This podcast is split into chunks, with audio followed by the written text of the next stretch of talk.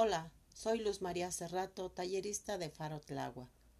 Hoy les traigo un cuento de Oscar Wilde, titulado El príncipe feliz. Dominando la ciudad, sobre una alta columna, se elevaba la estatua del príncipe feliz. Era toda dorada, cubierta de tenues hojas de oro fino, tenía por ojos dos brillantes zafiros, y un gran rubí rojo centellaba en el puño de su espada. Todo esto le hacía ser muy admirado.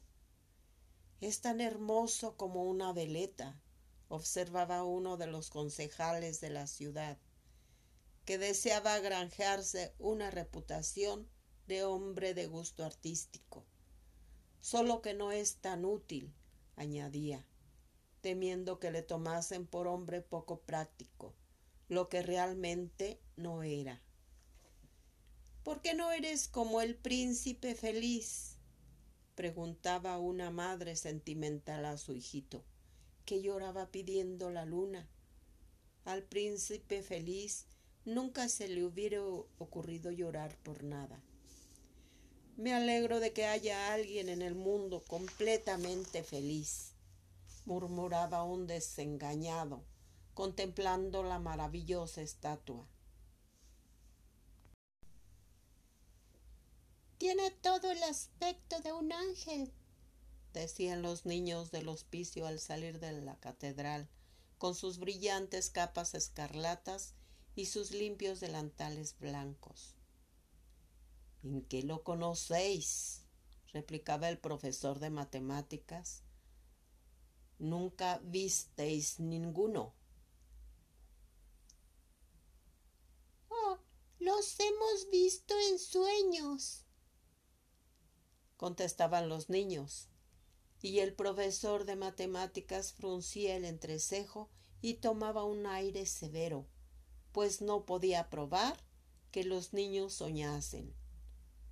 Una noche voló sobre la ciudad una pequeña golondrina. ¿Dónde me hospedaré? se preguntó. Espero que habrán hecho preparativos para recibirme. Entonces vio la estatua sobre su alta columna. Voy a guarecerme allí, se dijo. El lugar es bonito y bien aireado. Así fue a posarse justamente entre los pies del príncipe feliz. Tengo una alcoba dorada, se dijo dulcemente, mirando a su alrededor, y se dispuso a dormir.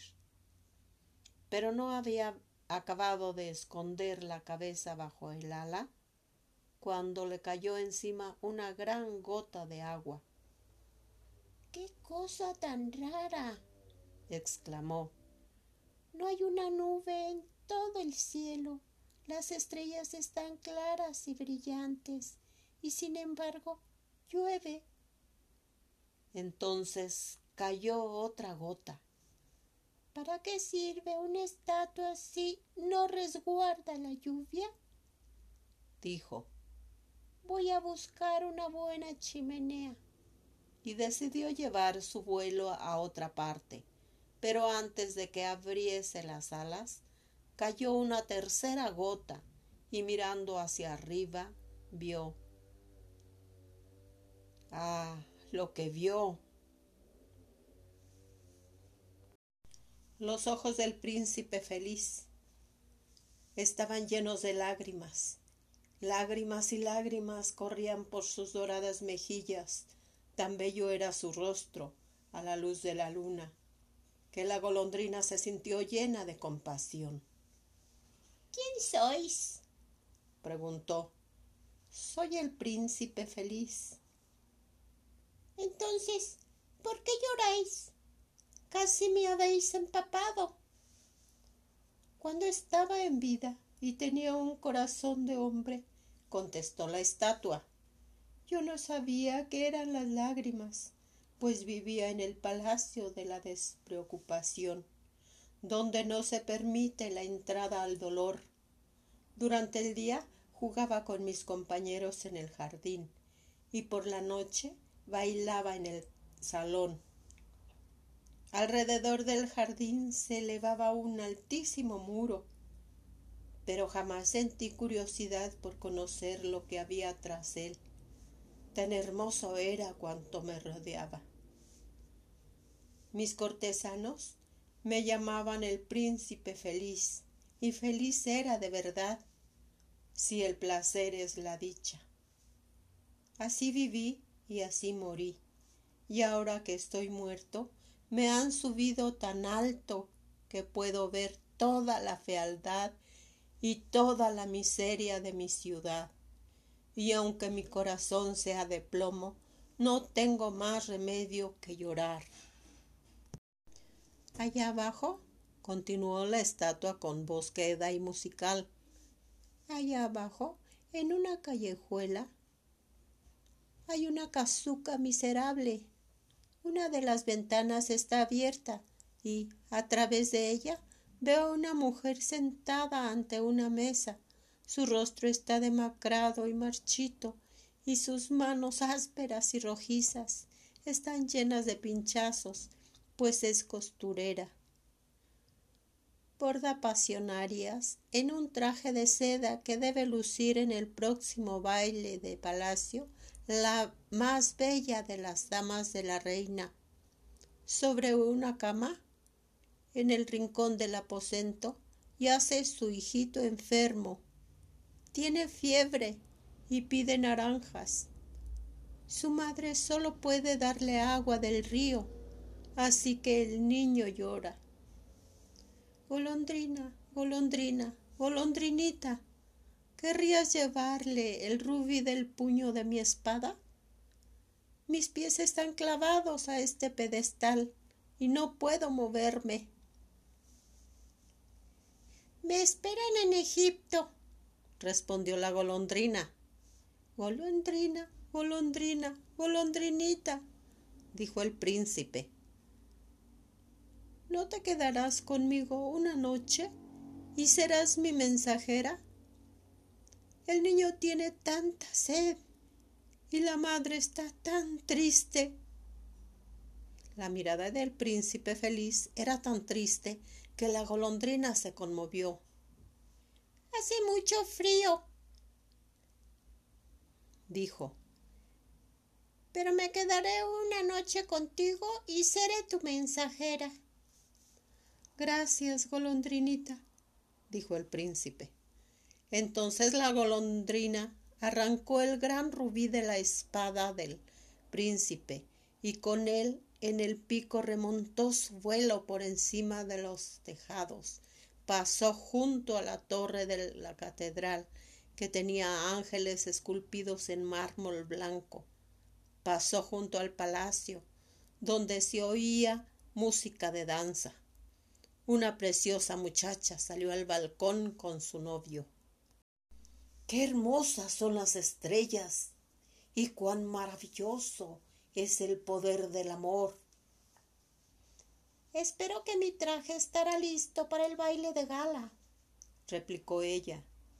He mandado bordar en él pasionarias, pero las costureras son tan holgazanas pasó sobre el río y vio las linternas colgadas de los mástiles de los navíos.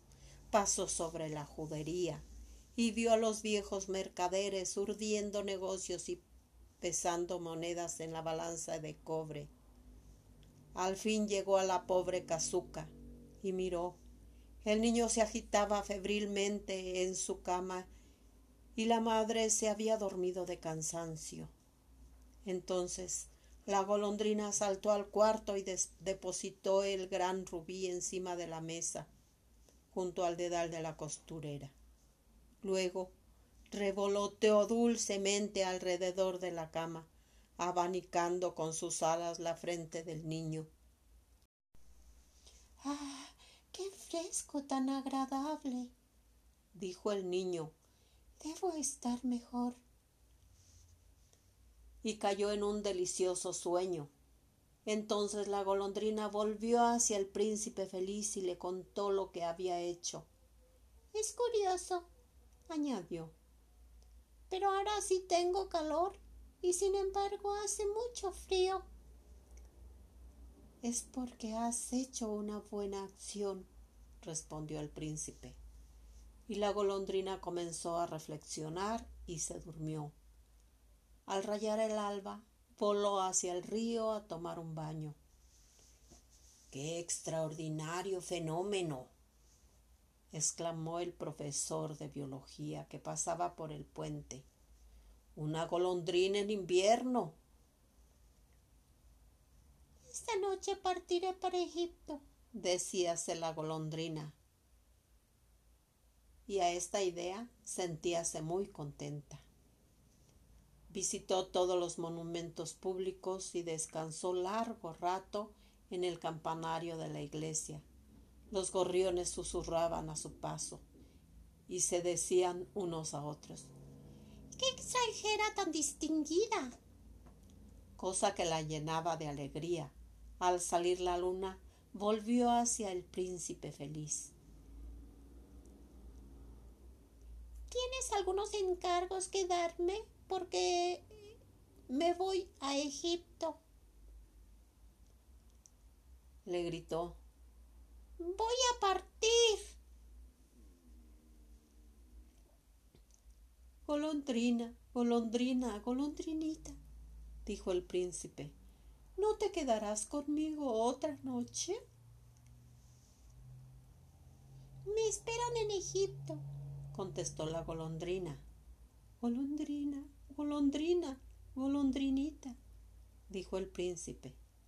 Allá abajo, el otro lado de la ciudad, veo a un joven en un desván Está inclinado sobre una mesa cubierta de papeles y en un vaso a su lado se marchita un ramo de violetas.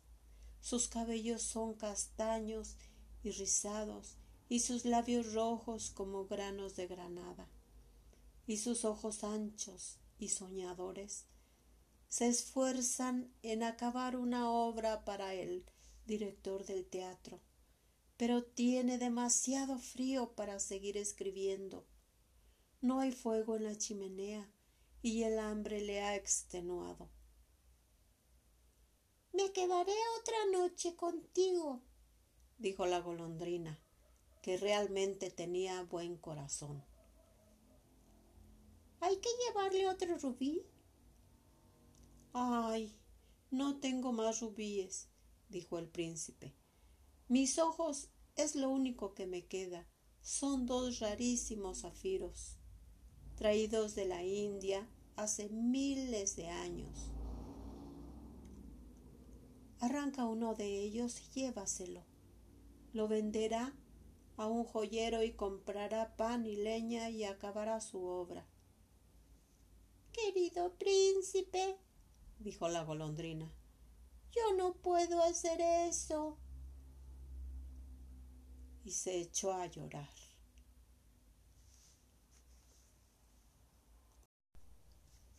Golondrina, golondrina, golondrinita, dijo el príncipe. Haz lo que te pido. Entonces la golondrina arrancó uno de los ojos del príncipe y echó a volar con él hacia el desván del estudiante. No era difícil entrar en él, pues había un agujero en el techo que aprovechó la golondrina para entrar como una flecha. Tenía el joven la cabeza hundida entre las manos, así que no oyó el rumor de las alas. Cuando, al fin, levantó los ojos, vio el hermoso zafiro encima de las violetas marchitas y se sintió completamente dichoso. Al día siguiente, la golondrina voló hacia el puerto, se posó sobre el mástil de un gran navío y se estuvo mirando a los marineros que subían sus cuerdas unas enormes cajas. Al día siguiente, la golondrina voló hacia el puerto, se posó sobre el mástil de un gran navío y se estuvo mirando a los marineros que subían con cuerdas unas enormes cajas de la cala. Me voy a Egipto. les gritó la golondrina, pero nadie le hacía caso. Al salir la luna, volvió hacia el príncipe feliz. Vengo a decirte adiós, le dijo. Golondrina, golondrina, golondrinita, dijo el príncipe, ¿no te quedarás conmigo otra noche? Es invierno, contestó la golondrina. Y pronto llegará la nieve helada. En Egipto el sol calienta sobre las palmas verdes y los cocodrilos echados entre el fango miran en torno suyo. Allá abajo, en la plaza, dijo el príncipe feliz, hay una niña que vende cerillas. Se le han caído las cerillas en el barro y se han echado a perder. Su padre le pegará si no lleva algún dinero a casa y por eso llora. No lleva zapatos ni medias. Y su cabecita va sin nada. Arranca mi otro ojo y dáselo. Y su padre no le pegará. Pasaré otra noche contigo, dijo la golondrina. Pero no puedo arrancarte el otro ojo. Te quedarías ciego del todo. Golondrina, golondrina, golondrinita, dijo el príncipe, haz lo que te pido. Entonces la golondrina arrancó el otro ojo del príncipe y echó a volar con él. Posando sobre el hombro de la niña, deslizó la joya en sus manos. ¡Qué trozo de cristal tan bonito! exclamó la niña y corrió a su casa riendo. Entonces la golondrina volvió hacia el príncipe. Ahora que estás ciego, dijo, me quedaré a tu lado para siempre. No, golondrinita, dijo el pobre príncipe. Tienes que ir a Egipto. Me quedaré a tu lado para siempre, repitió la golondrina y se durmió entre los pies del príncipe. Al día siguiente se posó sobre el hombro del príncipe y le contó lo que había visto en países extraños. Querida golondrinita, dijo el príncipe, me cuentas cosas maravillosas, pero más maravilloso es todavía lo que sufren los hombres. No hay misterio tan grande como la miseria. Vuela por mi ciudad, golondrinita, y cuéntame lo que veas. Entonces la golondrina voló por la gran ciudad y vio a los ricos que se regocijaban en sus palacios soberbios, mientras los mendigos estaban sentados a sus puertas. Voló por la callejuela sombría y vio a los rostros pálidos de los niños que mueren de hambre mientras miran con indiferencia las calles negras. Bajo los arcos de un puente había dos chiquillos acostados, uno en brazos de otro, para darse calor. ¡Qué hambre tenemos! decían. Largo de aquí.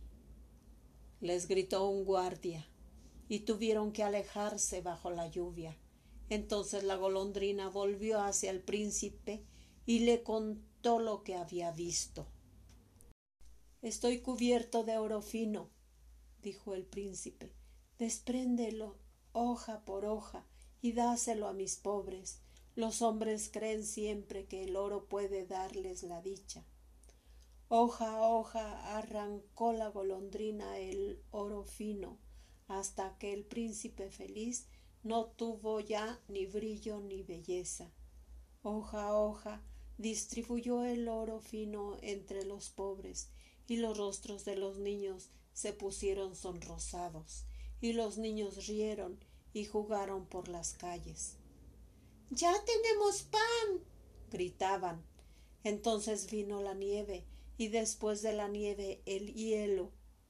Las calles parecían de plata, de tal modo y brillaban. Todo el mundo se cubría con pieles y los niños llevaban gorros encarnados y patinaban sobre el hielo.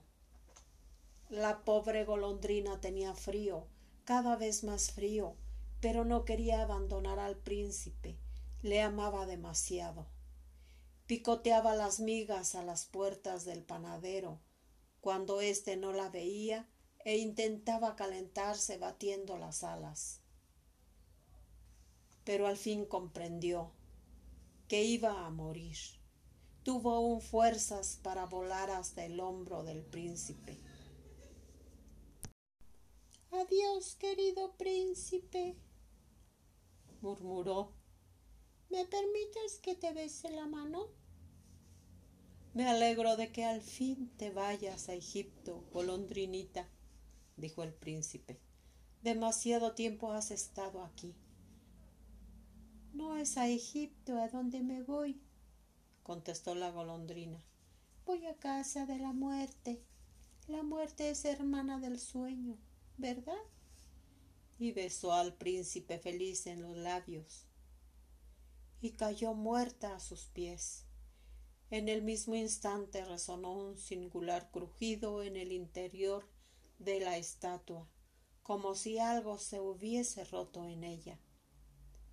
El caso es que el corazón de plomo se había partido en dos.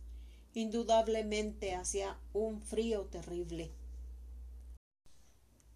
A la mañana siguiente paseaba el alcalde por la plaza con los concejales de la ciudad. Al pasar al lado de la columna, levantó los ojos hacia la estatua. Caramba. dijo.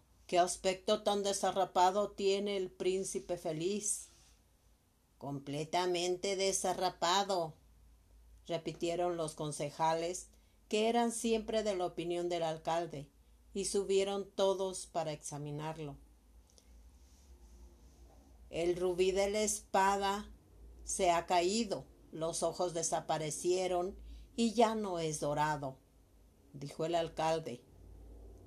En una palabra, un pordiosero. Un pordiosero, hicieron eco los concejales. Y a sus pies hay un pájaro muerto, prosiguió el alcalde será preciso derribar la estatua del príncipe feliz.